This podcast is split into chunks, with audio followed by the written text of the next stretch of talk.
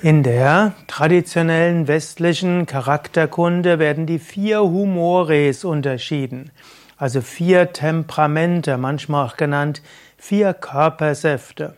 Das ist als erstes äh, der Choleriker, zweitens der Melancholiker, drittens der Phlegmatiker und viertens der Sanguiniker. Diese vier Humores werden zusammengebracht mit vier sogenannten Körpersäften. Bei dem Sanguiniker, das kommt vom Blut, also der Blutstyp. Dann der Phlegmatiker. Phlegma heißt eigentlich Schleim, also der irgendwo vom Schleim mehr gekennzeichnet ist. Dann gibt es als drittes den Melancholiker, der die schwarze Galle hat. Und schließlich den Choleriker, das ist derjenige, der, der letztlich die weiße Galle besonders stark hat. Die vier Humores in der traditionellen westlichen Charakterkunde und der traditionellen westlichen Medizin, die, die korrelieren mit den Elementen. Zum Beispiel der Choleriker er ist besonders feurig, er ist enthusiastisch, begeistert, durchsetzungsstark, neigt zu Ärger und Wutausbrüchen. Deshalb heißt ja ein cholerisches Temperament jemand, der neigt zu Wutausbrüchen. Dann der Sanguiniker, der neigt zu Luft, gehört dem Luftelement, hat eine Leichtigkeit, eine Offenheit, er nimmt alles nicht so schwer. Dann gibt es als drittes den Melancholiker und der Melancholiker neigt ja, so etwas zu Wasser, also etwas wässrig, also durchaus auch schwermütig, gefühlsbetont und so weiter. Und dann bleibt noch der Phlegmatiker, dem alles ziemlich egal ist. Das ist also ein mehr erdischer Typ. Man kann die vier Humores auch in Beziehung setzen zu den drei Ayurveda-Temperamenten. Im Ayurveda gibt es den Vata-Typ, der entspricht dem Sanguiniker, dem leichten, lockeren, offenen.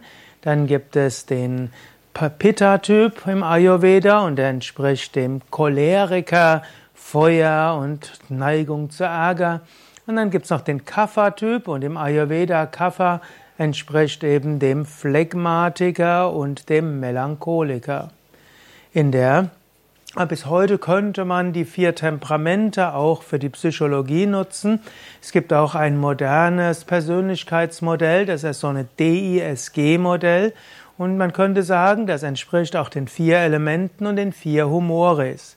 In diesem DISG-Modell, das findest du auch auf unseren Internetseiten wiki.yoga-vidya.de, in Querstrich, vier Buchstaben DISG.